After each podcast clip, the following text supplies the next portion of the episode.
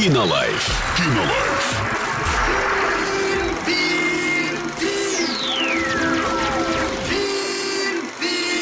Кинолайф.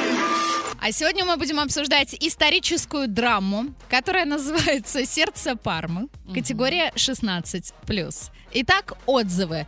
А, Оля, может быть, ты хочешь отзыв какой-то рассказать? Нет, я хочу послушать. Мгм. Хорошо, ладно, тогда начинаю я. Что сказать? Эпично, дорого, за костюмы и картинку ставлю 10 баллов.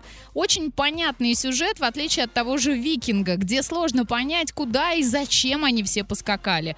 Слушайте. Викинги надо на Козловского смотреть, и все. На самом деле можно подушнить. Если бы вы знали историю, то вам было бы понятно, кто, куда, Куда и зачем да. поскакал.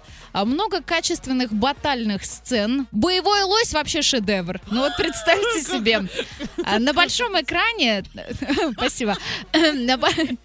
Предлагаю обмен, коллега. А, На большом экране так просто замечательно смотрится. Актеры играют вполне достойно, за исключением Миронова. Епископ из него, как из крокодила балерина. Ну, просто ряженый какой-то. Как по мне, так фильм на два с половиной часа это в целом многовато. Можно сократить минут на 30, и тогда живее все пойдет. Ну, или наоборот, растянуть часов на 5, тогда сериал получится. Так надо было встать, уйти, и сократили бы минут на 30. Но всем советуем сходить, посмотреть в кинотеатре «Мир» и составить свое мнение. Кинолайф. Кинолайф.